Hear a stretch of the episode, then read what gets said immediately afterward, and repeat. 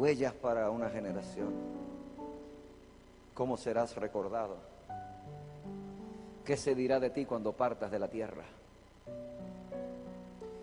Yo siempre escojo estas escrituras porque estas son las que me han tocado el corazón. Algunos tal vez saben, otros no.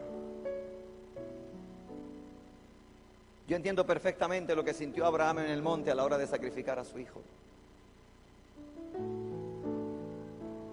Si usted y yo no entendemos que ser adorador nos va a costar, si usted y yo no entendemos que aquí hay un precio que pagar, no el de la salvación porque ese está pago, pero el de ese compromiso, esa búsqueda honesta, sincera, a un Dios que lo merece todo, aunque no entendamos.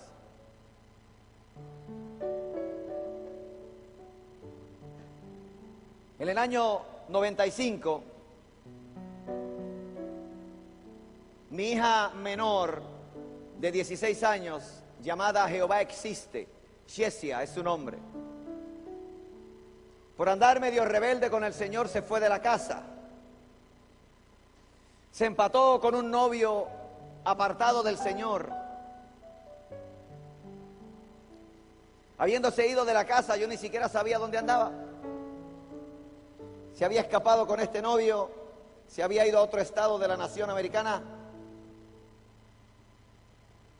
Y dos semanas luego de estar viviendo con él en la casa de su madre, por alguna extraña razón, el chico sacó una escopeta que tenía guardada que un amigo le había dado. Dice que esa noche habían estado en una fiesta de cumpleaños. Y cuando regresaron de la fiesta, este chico está con mi hija en el cuarto. Ha sacado esa escopeta calibre 12 recortada.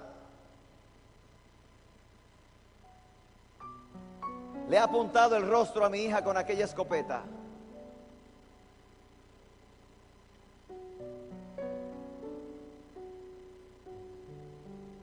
Y aló el gatillo. Y el estallido de aquella explosión, ¡pum! Destruyó el rostro de mi hija. Dice que parte de su cerebro quedó incrustado en el techo y en las paredes de la habitación. Sus dos ojos azules explotaron. Perdió el habla, pero no perdió el sentido. La misma madre del chico que le había disparado se montó con ella en la ambulancia y durante esos primeros minutos le habló y le dijo, niña Jessie, estás muy mal, tienes que reconciliarte con el Señor, contesta aquí con mi mano, apriétame la mano para sí, para no, ¿quieres que ore por ti? Sí, oró por ella, la reconcilió con el Señor. Cuando llegó al hospital estaba en coma, pero estaba viva. Cuando llegan las noticias a mí a la Florida, en cuestión de horas yo estoy montado en un avión, montado en un carro y llego al hospital. ¿Cuántos padres hay aquí a ver las manos? Cuando llego al hospital, mi hija está en coma, la enfermera me dice, Señor, háblele, está en coma, pero háblele. Ellos siempre se escuchan. Me acerco a la cama donde está mi bebé. Está toda arropada, solamente tiene una careta puesta plástica en su rostro. Su cabello largo, rubio, está manchado de sangre. Noto que en la mano izquierda tiene una venda puesta, pero no sabía por qué. Está toda cubierta, solamente me acerqué a su oído derecho y me incliné así, tenía el corazón roto, no sabía qué decir. Me acerqué a su oído y le dije, bebé, papá está aquí, todo va a estar bien. Fue lo único que me salió decirle. Las horas que estuve allí se convirtieron en, en toda una agonía. Y para acortar esto, porque tengo que terminar, en algún momento, luego de varias entradas y salidas, me hacen salir del lugar, estaba toda conectada máquinas respiratorias y máquinas por todas partes. Los médicos me hacen salir. Recuerdo que me voy a caminar así por un pasillo muy largo del hospital. Confundido, no sabía qué pensar, no sabía qué decir. El hombre que ha ganado a miles para Cristo, el, gran predicador. Eh, mi hija se muere, se me escapa como el agua, se escapa entre los dedos. No sé qué hacer, no puedo hacer nada. Un médico se me acercó en algún momento y me dice, señor Hernández, ¿ha considerado donar los órganos de su hija? Que se había considerado donar los órganos de su hija. Yo nunca le contesté. Ahí me voy a caminar por el pasillo y en algún momento Dios me habla y me detiene en el pasillo y me dice, como siempre me habla cuando me quiere intimar, me dice, hijo, dice, hijo, y yo me detengo, sé que Dios me quiere hablar. Habla mi corazón Dios y me dice, la he recibido en mi regazo.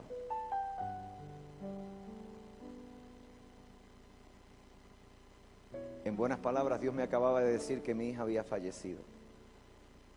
Cuando me volteo así del pasillo, vienen tres médicos así, cabizbajos, a decirme, señor Hernández, su, su hija ha muerto. Ahora, ¿cómo tú le dices a tu alma que te mataron a tu hija? ¿Cómo tú le dices a tu alma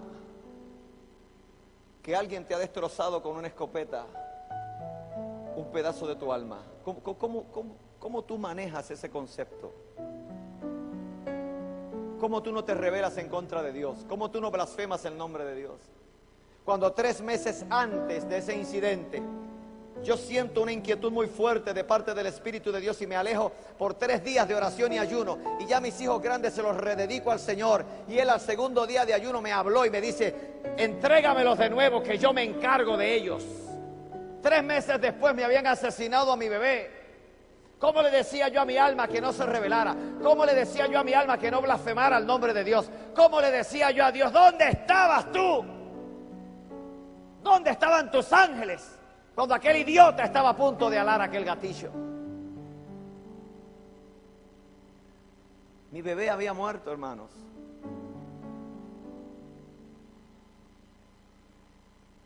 Y ahora solo restaba enterrarla. ¿Sabes que si un padre si un, hijo pierde a sus padres es huérfano, si un hombre pierde a su mujer es viudo. Pero si un padre pierde a su hija no hay palabra en nuestro vocabulario para ello, porque es absurdo, anormal, se supone que nunca ocurra. De pronto usted me ve predicando con esta pasión que predico, haciendo los chistes que hago, moviéndome como me muevo y dirá, qué lindo, nunca le pasó nada.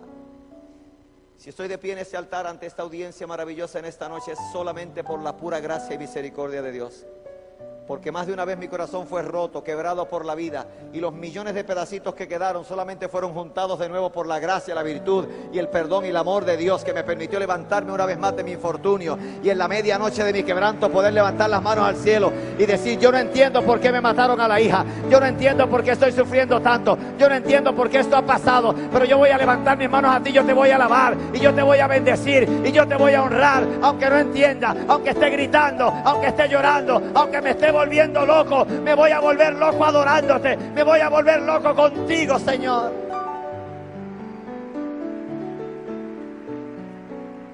Ser adorador te va a costar. Yo lo sé por experiencia propia. A la hora de enterrar a mi bebé, canté alabanzas al Señor, prediqué en la funeraria. Veinte chicos se convirtieron a Cristo. En, el momento en que se la llevaban para meterla en el lugar, en el panteón allá donde iban a estar sus restos. No quise que nadie estuviera conmigo, me fui solo para mirarla. Allá la llevaban en un ataúd que yo había comprado. Quise comprarle un auto para que fuera a estudiar, pero no pude comprarle un auto, tuve que comprarle un ataúd. Quise comprarle su vestido blanco de novias para casarla, tuve que comprarle un vestido para enterrarla. Yo sé cuánto cuesta adorar a Dios. Y estando así no quise que nadie se me acercara, ni mi esposa, nadie, ahí la llevaban. Y recuerdo que crucé así mis brazos, todavía confundido, todavía roto, todavía muerto por dentro. Y yo decía, no puede ser, no puede. No puede ser, esto no puede estar pasando, esto tiene que ser. Tiene que ser una pesadilla horrenda. Yo voy a despertar, yo voy a despertar, yo voy a despertar ya mismo. Yo voy a despertar y voy a estar en casa y todo va a estar bien. Y, y la bebé va a estar viva y todo esto será una horrenda pesadilla. Yo la miraba y se la llevaban.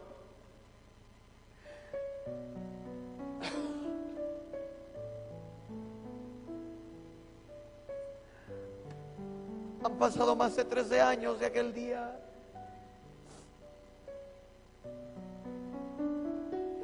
Recuerdo que estaba así, no sabía qué decir, no sabía qué hacer. Y sentí los brazos de mi padre como me abrazaron así, me abrazaron fuerte. Y Dios habló a mi corazón. Y lo maravilloso es que Dios me dijo, ¿dónde estoy? ¿Qué tiempo me queda? Tres, cuatro minutos. Dios me abraza y habló mi corazón y me dice, me dice, hijo, papá está aquí y todo va a estar bien. Entonces yo levanté mis manos y adoré al Dios de mi juventud, al Dios que había conocido cuando tenía 18 años en San Juan, Puerto Rico. Aquella noche cuando el evangelista Nicky Cruz predicó el Evangelio y este joven de 18 años corrió al altar de Dios. Levanté mis manos y bendije al Dios de la creación. Y le prometí mi alabanza y mi adoración serán tuyas para siempre. Y lo que ahora no entiendo, algún día lo entenderé. Pero mientras tanto, he aquí mi corazón, he aquí mi adoración, porque tú la mereces.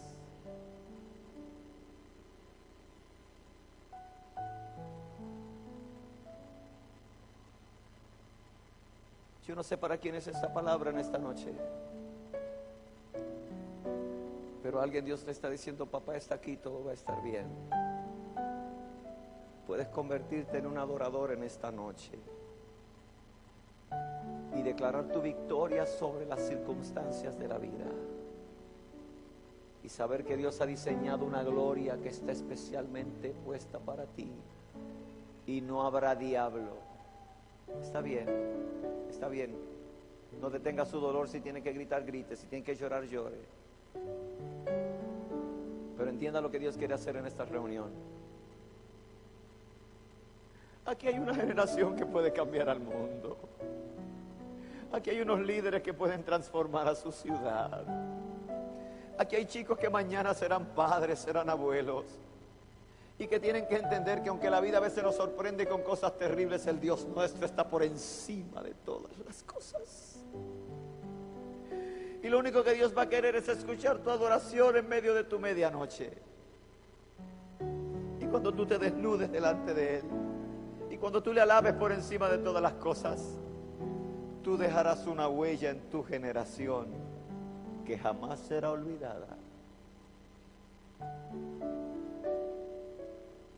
Ser adorador te va a costar. Yo quisiera saber en esta noche si le estoy hablando a una generación que está dispuesta a pagar ese precio. Yo quisiera saber si aquí están los hombres y mujeres, los jóvenes y jovencitas, que van a abrazar la comunión con Dios por encima de lo que pase. Pudieras ponerte de pie conmigo un instante. I feel the anointing of the Holy Ghost in this place in such a marvelous way.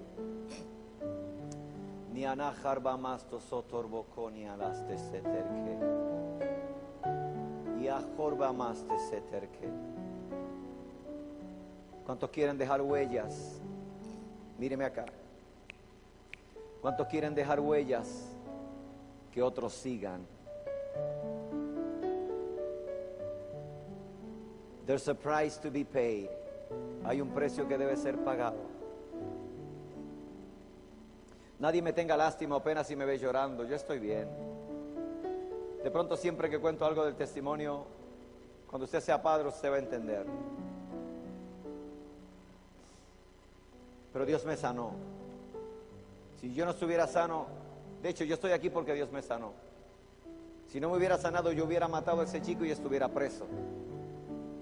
Dios me llevó a perdonarlo, a dejarlo libre en mi corazón y a continuar con mi ministerio y con mi carrera. Miles, miles en las naciones que Dios me ha llevado se han convertido a Cristo oyendo ese testimonio.